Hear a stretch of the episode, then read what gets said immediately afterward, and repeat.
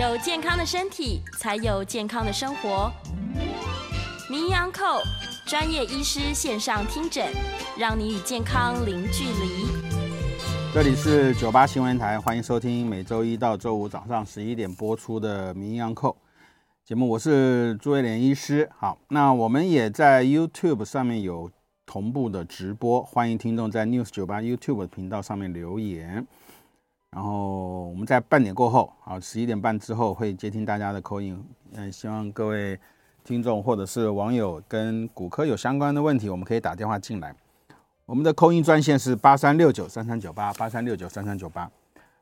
呃，我现在因为我就讲，我上次有提过嘛，因为我在 News 九八我这个地方，我我前前后后我算了一下，我二十年了哈，二十年了，我就非常资深的哈。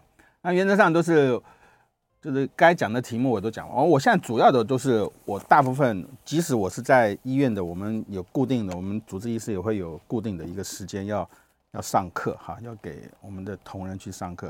然后我大部分的题目，我现在都比较会环绕在我们的 case，就是我们的病例发生了什么样子的问题，我们来去做一个临床上的一个探讨。我最近有一个案例哈，那个案例其实讲出来以后会其实是有一点点悲惨的哈。嗯、呃，我们骨科哈，通常急诊大部分都是骨折哈。我们刚刚讲的很急，所谓的急诊就是真的是有生命上的一个危急的情况下，骨科的 case 真的比较少。但是有时候会碰到有一些真的是一个很紧急的状况哈。像我今天要跟各位报告的一个题目就是这个哈，我们那个如果可以有。荧幕上可以看得到的话，可以看到我们临床上常常有一个问题，大家常常听到，就是我们的运动啊或者什么运动过度，不是叫老师，呃，就是学生不乖，叫老师叫学生去青蛙跳啊，叫学生去跑操场，那学生平常也没做什么样子的活动运动，对不对？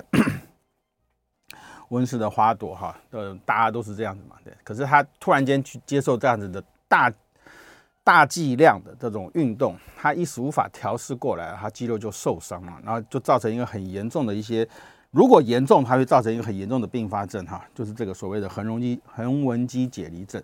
横纹肌就对我们而言，就是一个我们肌肉分为三大类哈，叫有自主意识可以控制的，就是说我要去拿东西啊什么，叫做就就是横纹肌，叫骨骼肌，我们可以做活动的哈。它也可以弯曲出力。那另外一个叫平滑肌，平滑肌意思就是说，像我们肠道里面的，你无法控制你的肠胃蠕动嘛，你不能靠意志力说啊，我现在胃去蠕动它，肠子去蠕动它，你没办法控制的哈。这些是由自律神经，就是交感副交感神经去做肠道的方面的一些控制的哈。这个叫做平滑肌，哎，大家都应该都听过。那另外一个比较更特殊的叫心脏的肌肉，我们叫心肌？那心肌本身它自己中，因为有一些节律的作用，它自动会做一些协调。那我们因为运动过度，啊，我们现在强调是运动过度。运动过度的话，就是指说平，我们叫横纹肌，就骨骼肌哈，快速的收缩，快速的运动。因为我们知道哈，我们肌肉收缩一定要要有功，做功的话就产生耗能啊，耗能的话就会。就什么？就组织就会产生一些代谢的东西，其中有个很有名的一个东西叫肌酐酸哈的一种酵素酶哈，creatine kinase。这种酵素酶哈，它在我们的肌肉当中，我们正常人去抽血也都一定会有这个包，因为本来就会有嘛。可是，在某些情况下，这个肌酐酸酵素酶哈，它会怎么样？它会往上爬升，我们会往上爬升。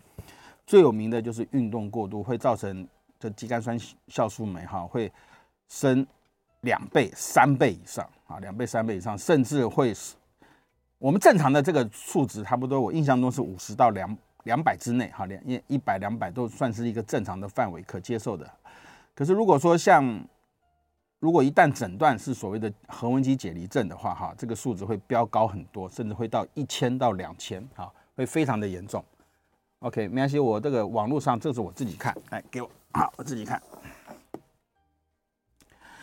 好，所以横纹肌解离就是说，在短时间之内，哈，这种肌肉的大量的破坏，因为我们知道肌肉的大量的破坏以后，除了这种酵素酶会增加之外，主要就会产生很多代谢的一些很严重的一些反应，尤其像我们叫做一种蛋白，好，蛋白质会被释放出来，myoglobin 啊，就是那种肌蛋白哈。那它有各种，有非常多，它分类有非常非常多种哈。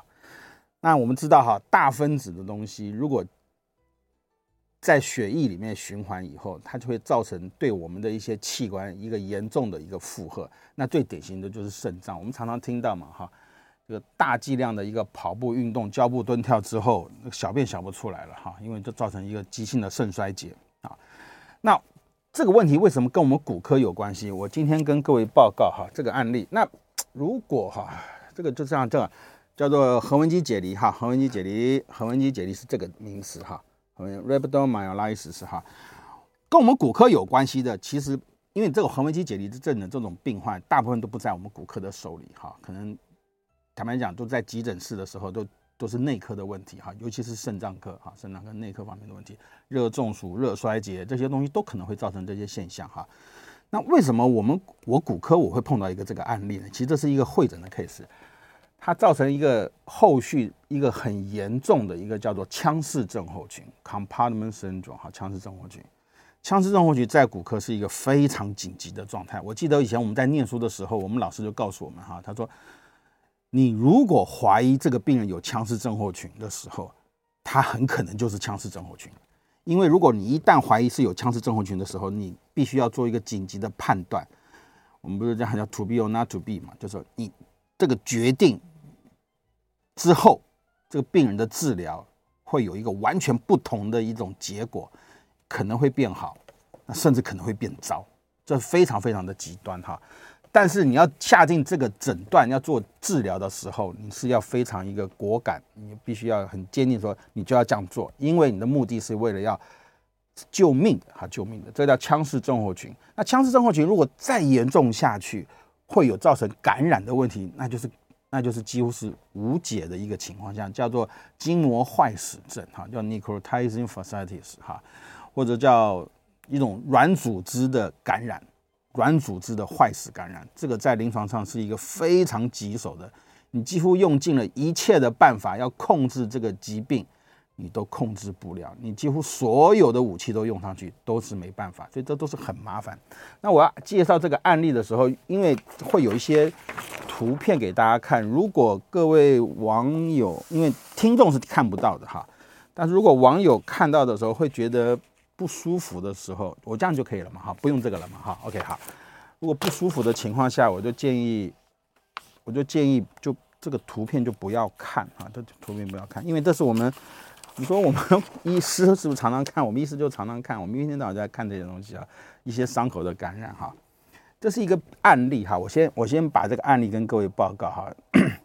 这是一个六十二岁的男性，他的他的病史哈，他就是有糖尿病。他就是有糖尿病而已，那但是坦白讲，他并没有很好规则的。后来去问他，他并没有一个很好规则的一个保护哈，那么药物啊也没什么。他是一个很虔诚的佛教徒哈，所以马祖进香的时候他就跟着走路，跟着马祖进香哈去走，走了三天之后哈，哎，礼拜六回到家里后就结束了嘛，回到家就很开心哈，就喝酒庆祝哈，喝酒呢，那还去问他，他其实平常就在喝酒。有喝酒的 history 啊，甚至我不知道有没有到，也许没有到酗酒了，但可是那一天他是喝的，他后来醒来以后叫做喝的是蛮多，而且根据他的家属描述也是这件事情嘛。然后走了三天，回到家喝醉酒，喝醉酒就睡觉，就再也没醒过来了啊，就再也没醒过来。重点就是再也没醒。等到家属发现他的时候，礼拜天的时候，他整个人都几几几乎就是就是就是。就是就是整个很严重，昏深度昏迷啊，就深度昏迷，而且 两个下肢哈全都呈现黑色的啊，两个下肢都是黑色的哈，所以因为深度昏迷嘛，所以紧急送到我们急诊室来哈，急诊室那时候检查，检查出来了以后就抽血做检查，就发觉我等会就会介绍说这种所谓的所谓的这种那个。这种这种疾病哈，它的诊断事实上它并不是太困难啊，诊断并不是太困难。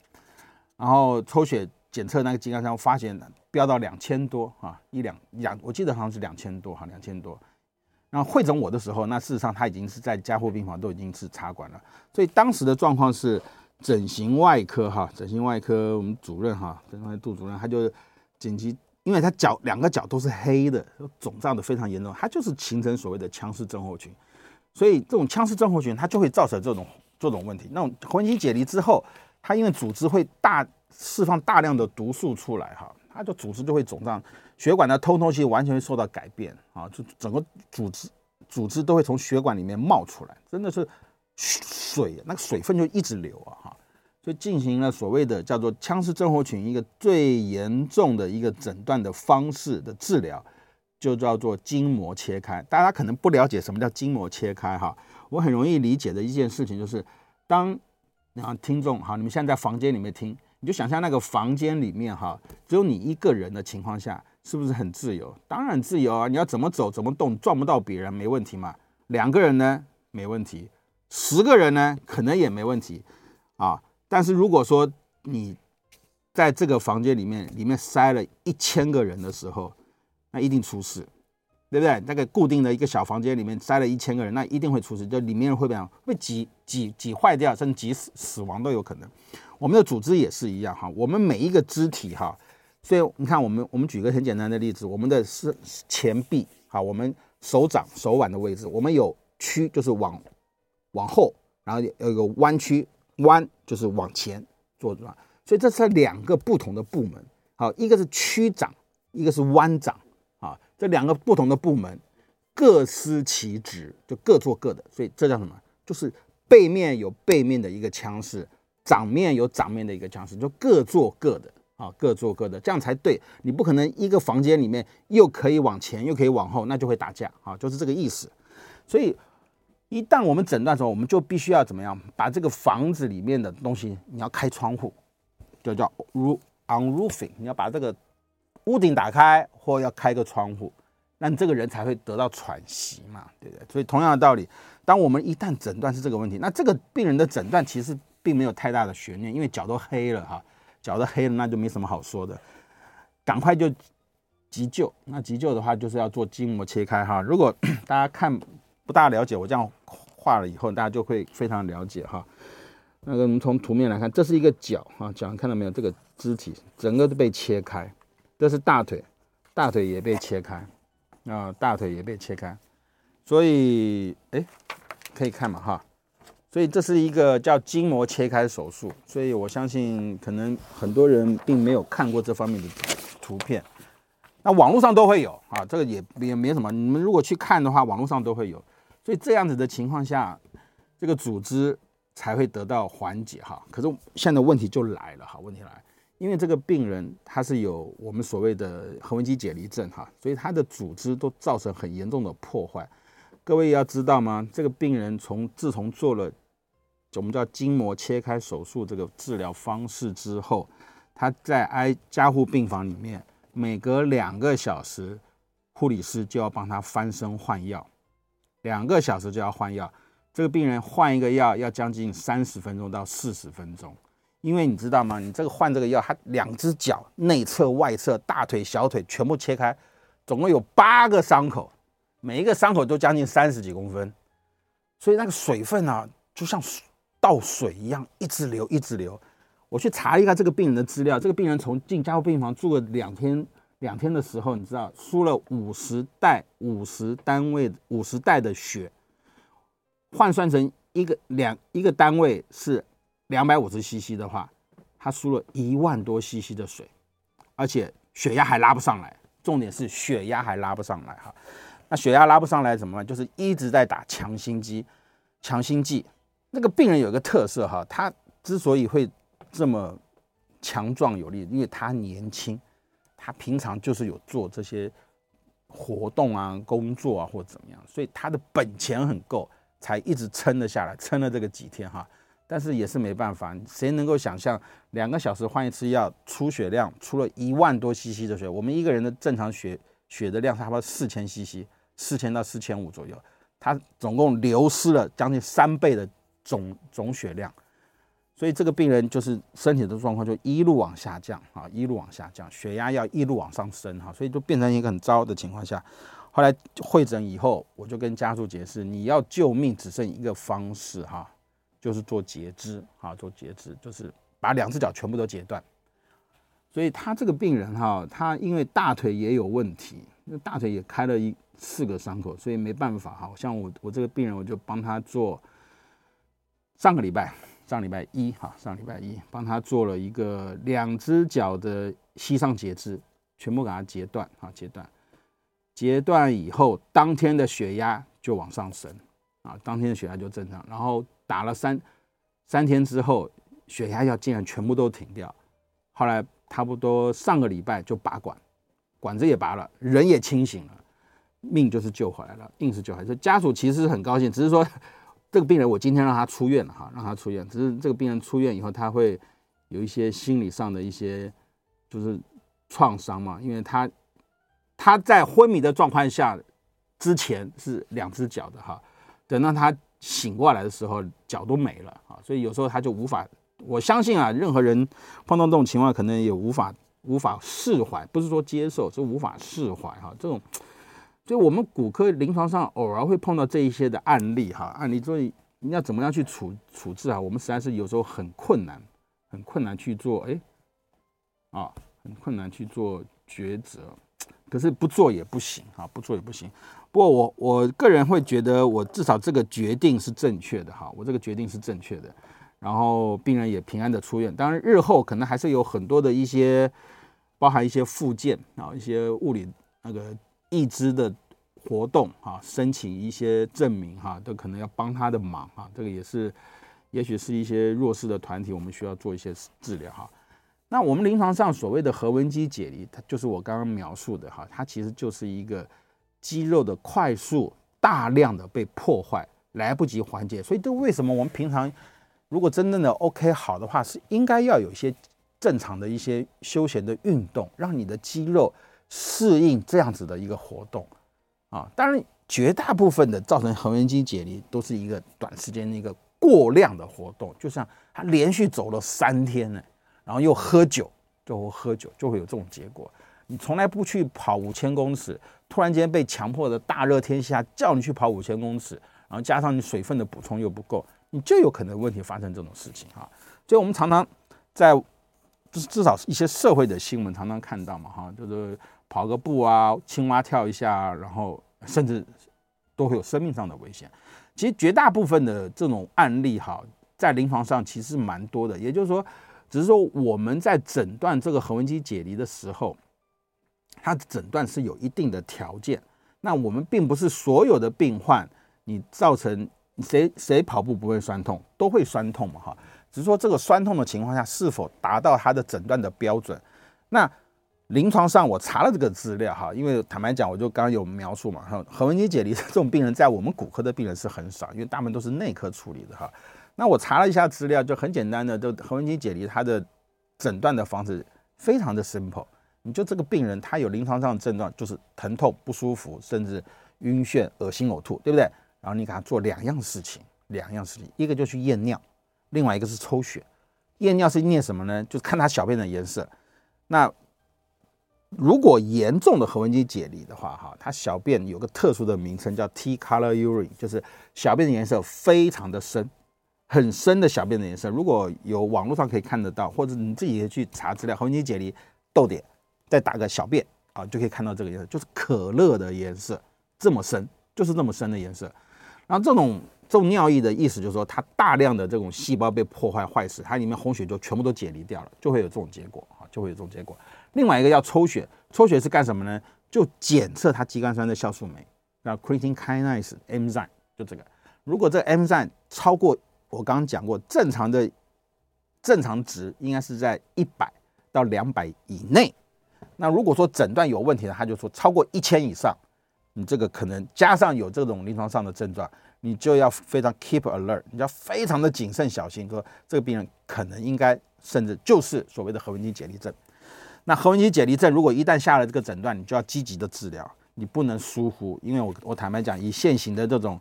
医疗的制度行为，那大家都是，大家都很清楚啊，什么样疾病啊？大家等一下手机一滑就知道。哎呦，你既然给我这个诊断，你没给我适当的养分，也没叫我休息，就叫我回家，那还得了，对不对？所以你下了这个诊断，你怀疑这个疾病，你就必须要积极性的治疗。它这个治疗的方式就是要积极，你要积极性的治疗，水分的补充，甚至如果说肾脏的功能受到很严重的肌蛋白破坏了以后怎么办？你甚至就要洗肾。那我这个病人他也洗肾，因为就是救命，他肾脏完全功能很差，洗肾，结果现在恢复了以后，他连洗肾的工动作都不用做了。其实他。是非常的高兴，因为把这个命救回来了。只是说这几天我去每每次去看他，我觉得他就是默默不语了哈，默默不语。当然也是只有鼓励他。那我刚刚提到哈，如果造成很严重的这个横纹肌解离哈，它会造成一个我们临床上一个非常严重的问题，就叫腔室症候群。腔室症我刚刚已经描述了，就是在一个组织里面，因为我们这个所有的组织都有筋膜，筋膜是一个固定的一个模式啊，筋膜固固定的一个大小的空间。可是里面组织如果肿胀太严重了，它就会破坏，破坏我们组织里面哪三样东西呢？三样，第一个就是神经，第二个血管，第三是肌肉。那我们能够理解的说啊，神经受伤很严重，错。我们在这个腔室症候群里面，我们最要保的是要保护血管啊，最重要的是血管，因为如果血管一旦受伤，六到八个小时，这个肢体就是没有用了，就没有用了，那甚至就是截肢。啊，手臂也截肢，脚也截肢，真的就是遇到这种情况哈。因为你不做处理的话，它一样就造成很严重的腔室症候群，然后就很严重的这个我们所谓的横纹肌解离症是会要命的哈。所以这很难去判断哈，很难去判断。但是就是我们老师说的嘛哈，你一旦判断是，你就要很积极的做哈。但是你很积极的做，就我我这个案案例哈，我们以前我们在临床上也做过嘛，就筋膜切开。哇，把护理师给累死了，真的把护理师累死了。你划一个刀，你可能一天看一次伤口，那护理师一天要看六次、八次伤口，两个小时，一天要换十二次药，他还有其他的病人要照顾，哎，对不对？所以这都是问题啊，都是问题哈。所以这个问题主要就是说，如果严重下去，就会造成一个最严重的临床上最严重的。如果大家有图片可以看得到，叫做筋膜坏死症啊。筋膜坏死症也是在我们。如果在我们的手上哈，就是没有方法，就是截肢啊，就是截肢，截肢才能救命。因为你用所有广效的抗生素啊，几乎都是无效啊，几乎都是无效，所以就是很麻烦啊。那因为时间的关系哈，那我们先到这边广告过后，我们接再接听我们大家的扣音我们的扣音专线是八三六九三三九八。来，欢迎回到九八新闻台《名医堂》节目，我是朱威廉医师哈。接下来我们接听我们的听众 call in，call in 专线是八三六九三三九八。目前可能没有扣印的哈，现在大家都是用网络哈。网络上我刚回回复一个林呃信宏先生哈，信宏先生提到的一个问题哈。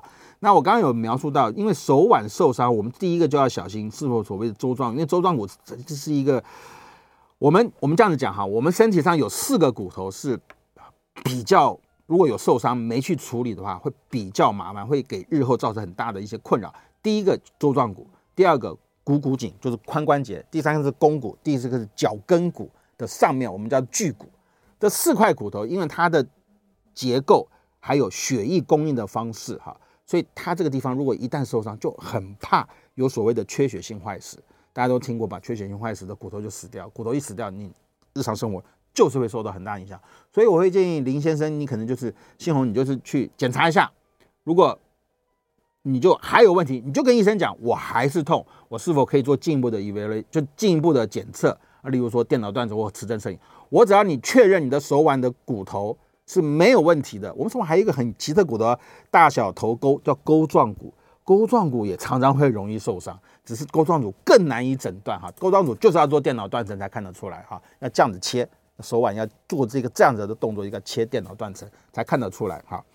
所以只要你骨头确定没问题，那当然我就鼓励你，应该就是放心的去做一些物理治疗，一些复健啊，强化你的肌群，是这个样子哈。我们线上有一位吕小姐，吕小姐您好。哎，好来哦，有有有，点击来，吕小姐您好，请说。我这个就是那个左脚那个就是有个脚踝那里哦，嗯，那个一百零六年的时候那个去。骨头断了两只嘛？哦，对，内侧外侧滑倒，就是好像那个地方有没有股骨那个地方，然后就全部都肿起来，然后又裂。是。那我那时候是到国术馆去医治，因为我一听到开刀，就我就剉咧等了，就非常的害怕。很正常。然后我我自己也不对了，就是很急，就是到处都是乱弄啊，又打。所以你现在走路会有问题吗？我跟你讲，我重点就是我被那个有一个不孝的人士哈，他把我四十六天，然后骨头还没完全长好，他就把我推推到我现在这个大拇指那个有没有？我脚的那个大拇指边边那个骨头跑出来了。嗯嗯嗯、好，我我这个如果说开刀会不会有风险？可是我。我又很怕 开刀，好可是，可是我每天哈、喔、穿，有时候我穿鞋又，我脚又很痛，然后，嗯，又每天又这样子，然后他脚那个大拇指，他又，他都会不经意的跑到旁旁边去，我要去，我大概了解，可能是有另外一个问题，好，没关系，因为时间的关系，我等会在线上给您回应，好，吕小姐，还还有一位林林先生，哎，林先生您好，朱医师您好，请说。我想跟你请教一下，我母亲今年六十三岁哈，因为两个礼拜前出了一个小车祸哈，啊，导致她的这个脚踝的那个就是脚踝的那个骨头那个地方啊，就有点这个肿起来了，然后就车祸后的受伤，然后去找骨头有问题吗？骨科医师说这个骨头没有问题，还好，只是韧带有一点受伤了。脚踝，然后他有一个很奇特的现象，就是说我们都知道大概取一个准则就是。急性期三天内冰敷，三天后就可以开始慢慢的热敷这样子啦。理论上，嗯、理论上是这样子。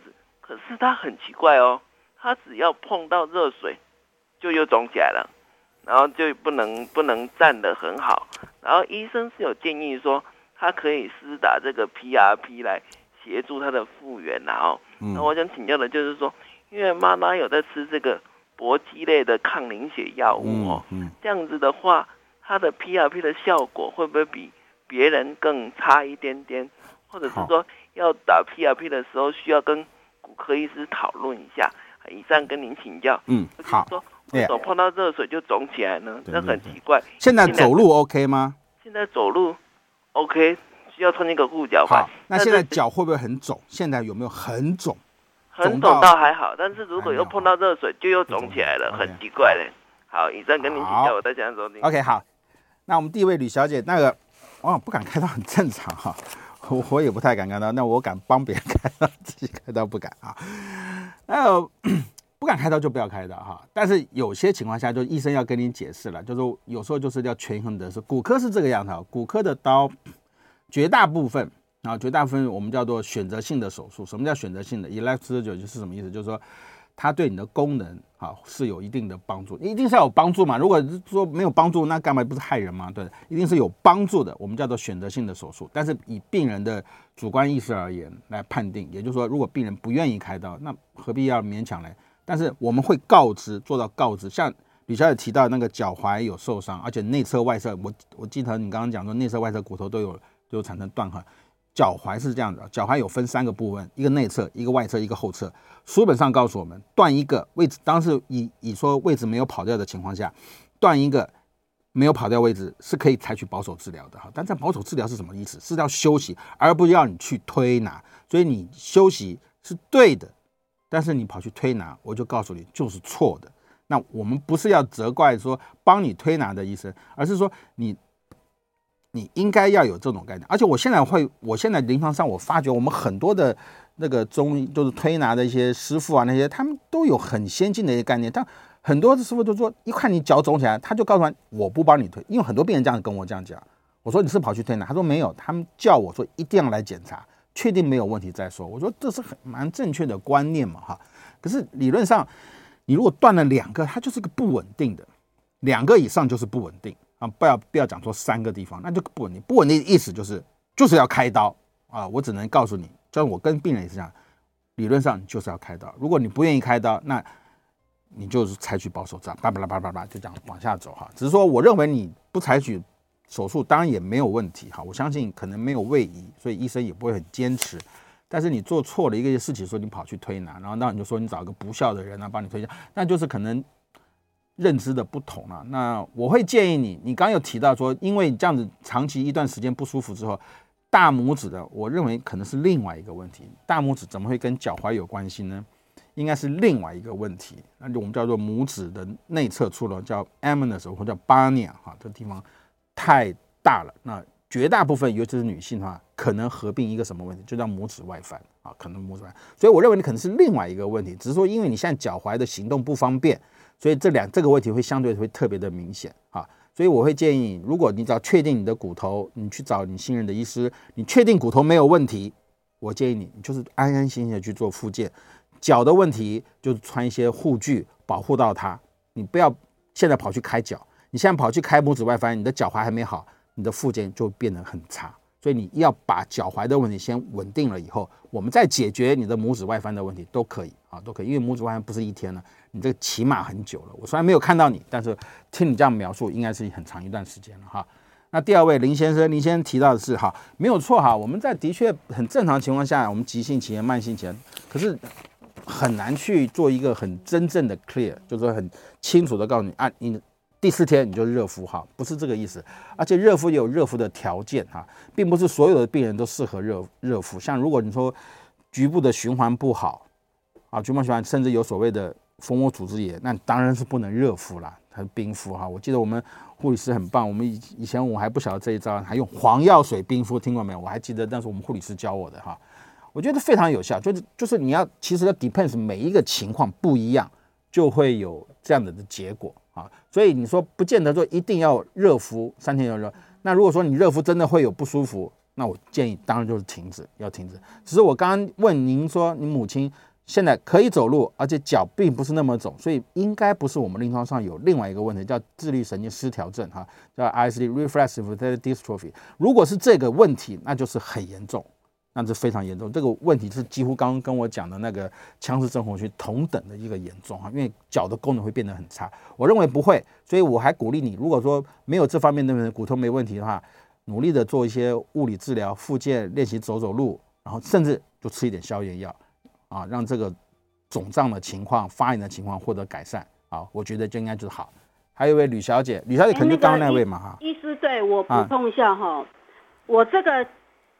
我这个脚踝那是受伤是另外一回事，那我这个确实是让，就是让那个人哈，他是他是那种什么国术馆的，可是我有看到他的证照，可是我想我不解的是，这个伤口在复原当中，而且才四十六天，你为什么就把我推，你就把我推，好像就推离了这样，导致我的骨头就是大拇指那边跑出一个。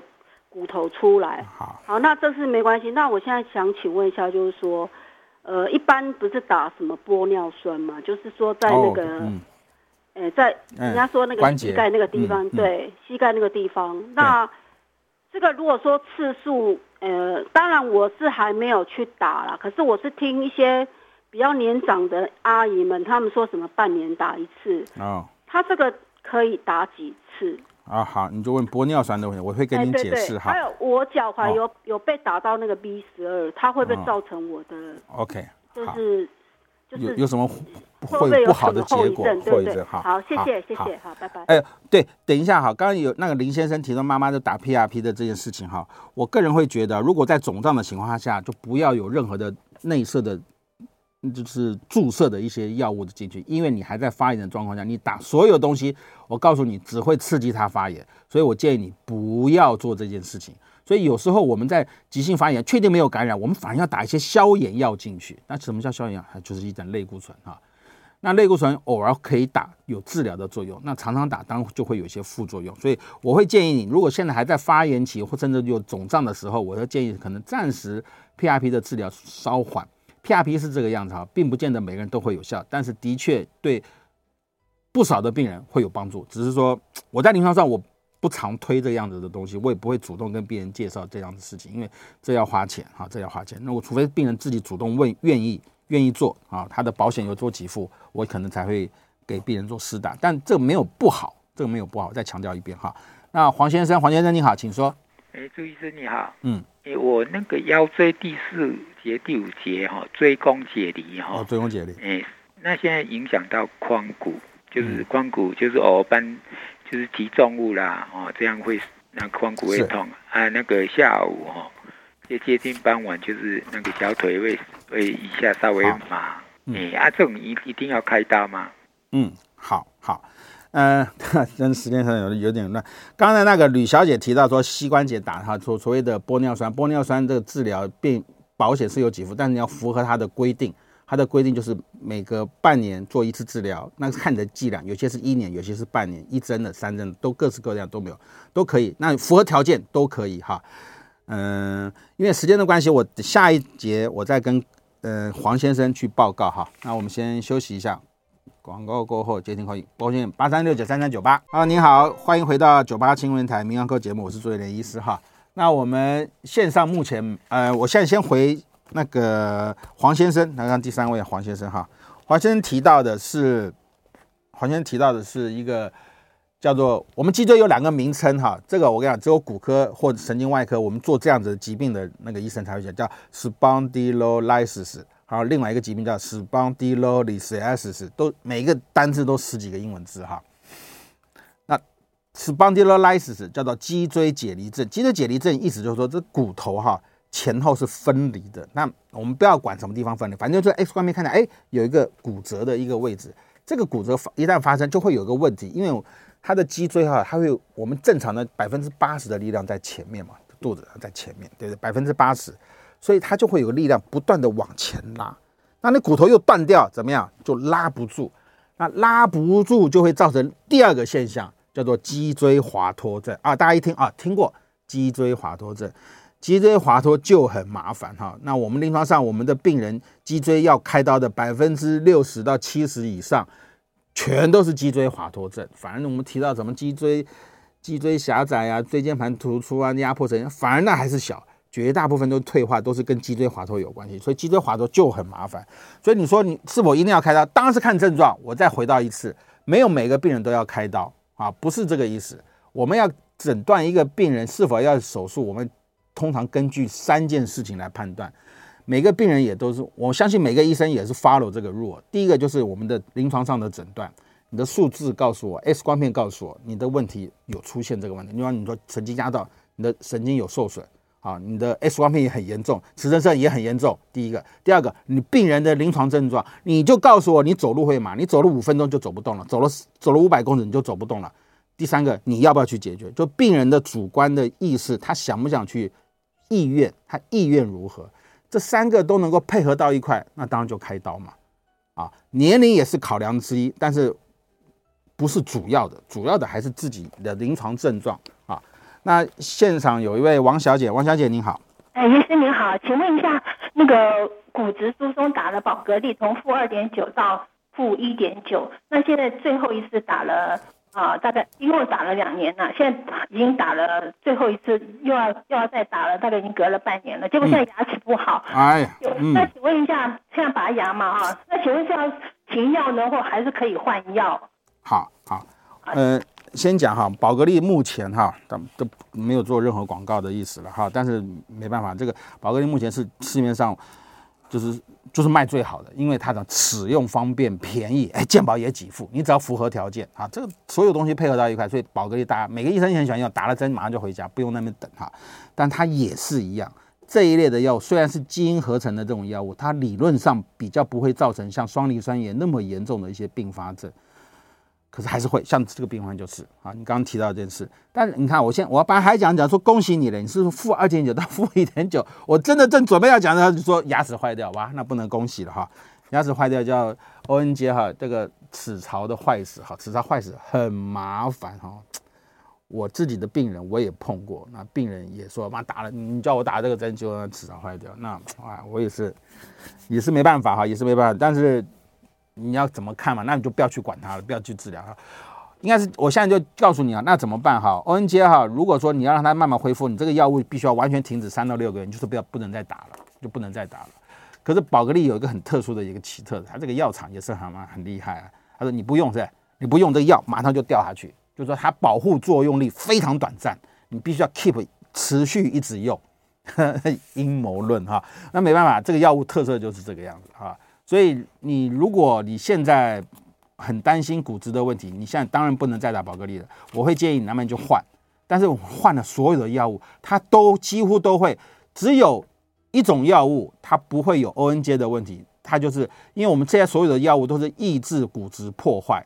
那只有一种药物，它可以强迫骨质生长，就是直接促进骨头的生长，是类似像你说负那个副甲状腺素啊，parathyroid hormone，我们叫做一种每天要打针的哈。另外另外一个，哎，就是宝格丽的公司也出来的哈，它就是一种直接刺激，直接刺激这个骨头的生长哈。那个，但是我告诉各位哈，就是。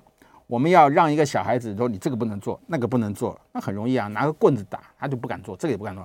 但是你要让这个小孩子激发他的潜能，去鼓励他啊，由后段班的学生变成当个第一名哦，这要付出多少的努力啊，对不对？所以直接刺激骨头生长是非常的困难，那非常的困难，临床的意思就是非常的昂贵哈，一个疗程要花二十几万啊，要花二十几万，哎。啊，健保也有几副，你看我们的健保真的是啊，都不搞不倒才怪哈，它也有几副，可是它给付的条件非常的严格，那严格到很多临床上的医生不敢用，为什么？因为你如果被打回票，你那个医生要赔钱呢，你懂吗？那所以不敢用，他给付条件非常严格，所以有时候有些病人他愿意花钱的，我们就给他的使用。如果使用这一类的药物，他就没有所谓的 ONJ 的问题。可是它很昂贵，它非常昂贵，我只能这样讲哈啊。那张先生您好，张先生请说。不是你好啊，我想向您请教，您刚刚提到那个呃这个呃滑脱，那连走路都不行、嗯、啊，走路都走不动。哎，会有这种情况，不是说每一个人。嗯，那我是 MRI 那个怀疑第四节第五节啊，那有椎间盘突出，只是怀疑，嗯、但是不需要，那还是轻还是还是轻微的，还应该是在初期的。嗯，那。我是跑步啊，如果跑个两三公里，那可能就有一只大腿，尤其都是左大腿就会紧绷好，就会紧绷。然后如果再走，再让自己再舒展一下、伸展一下，可以再跑一点。那么，呃，就是常常会有这个现象。请问，这个是不是像您刚才提到那个椎间盘滑脱类似的情形？好好，这个我们临床上有很多的，我们你说。不舒服不是脚会麻哈，我们有个特殊的名称叫 claudication 哈，claudication，claudication 就叫中文话，呃，台湾话叫掰咖啊，就是掰咖的意思。那中中文就叫跛行哈，跛行细分还有两大类哈，跛行细分还有我们要去做区分，就是一个 neurological claudication，就神经压迫的跛行，神经压迫的掰咖，另外一个是血管压迫的跛行啊，叫 vascular。Claudication 啊，理论上分这两大类，当然还有细分的很多，但理论上是这两大类。那你刚描述的是说你的椎间盘的问题，那椎间盘坦白讲，它就是会造成神经的压迫，神经压迫，所以我认为你这个应该就是一个非常典型的一个神经间歇性的跛行啊，叫神经性间接跛行啊，神经性间接跛行，它就是会压迫。那为什么你说你在运动活动的时候，它就开始会有不舒服？一开始 OK。跑了两三公里以后开始不舒服，为什么？因为我们组织一样嘛，我们组织跑步运动活动，组织会不会产生摩擦？会，组织会不会产生充血？会，所以组织怎么就相对它就开始肿胀，一定的嘛，肌肉会肿胀嘛，会，哎，就是你讲的会觉得 tightening 什么，就会觉得紧绷嘛，就是这个样子。可是你刚刚你休息休，哎，紧绷了以后怎么样的东西？它就会压迫的情况就会变成比较稍微，因为空间就变小。组织变大，空间就变小，空间变小就会压迫神经的意思，就这么简单啊！其实理论上就这么简单。那你刚才说，哎，我休息休息，所以我觉得非常典型了。你说你休息休息又可以做这些活动，所以没错了，应该就是这样子的问题，应该就是椎间盘，只是说不严重。那医生可能建议你都用一些药物、物理治疗，然后运动或工作的负重的情况下做一些适当的调整，我觉得就够了。好。听你这样描述，我认为，当然，我认为应该要是我的病人，那我一定是保守治疗，这也不可能采取手术的方面的治疗了哈。我相信对你的症状会有做一些缓解，不用太担心。好，然后我再回复那我们燕良先生的提到的，他刚哦，他提到一个问题，我现在了解了，他是说，因为妈妈有在吃 Boki 哈，Boki，Boki 是一种 antiplatelet 的一种药物，让那个血血血小板的凝固的时间哈会拉长，就是。避免什么东西？避免血栓的发生嘛，哈。但是，因为我我说实话了哈，因为因为我不是血液科的医生哈，所以我无法跟各位讲说是阿司匹林就是阿司匹林，阿司匹林的临床上的疗效，我也没有这个资格去讲哈。但是大家可以去查一下临床上，这资料都找得到，你就 Google 都可以哈。可以找到阿司匹林在临床上预防血栓。你去查一件事情哈，就预防血栓是一件事情，另外一个是预防死亡。要不讲最坦白嘛，预防死亡哈。我查到的资料是阿司匹林对预防死亡的帮助是不大的，好，是帮助不大，所以并不会因为你使用了阿司匹林之后，你的死亡率会会有所改变。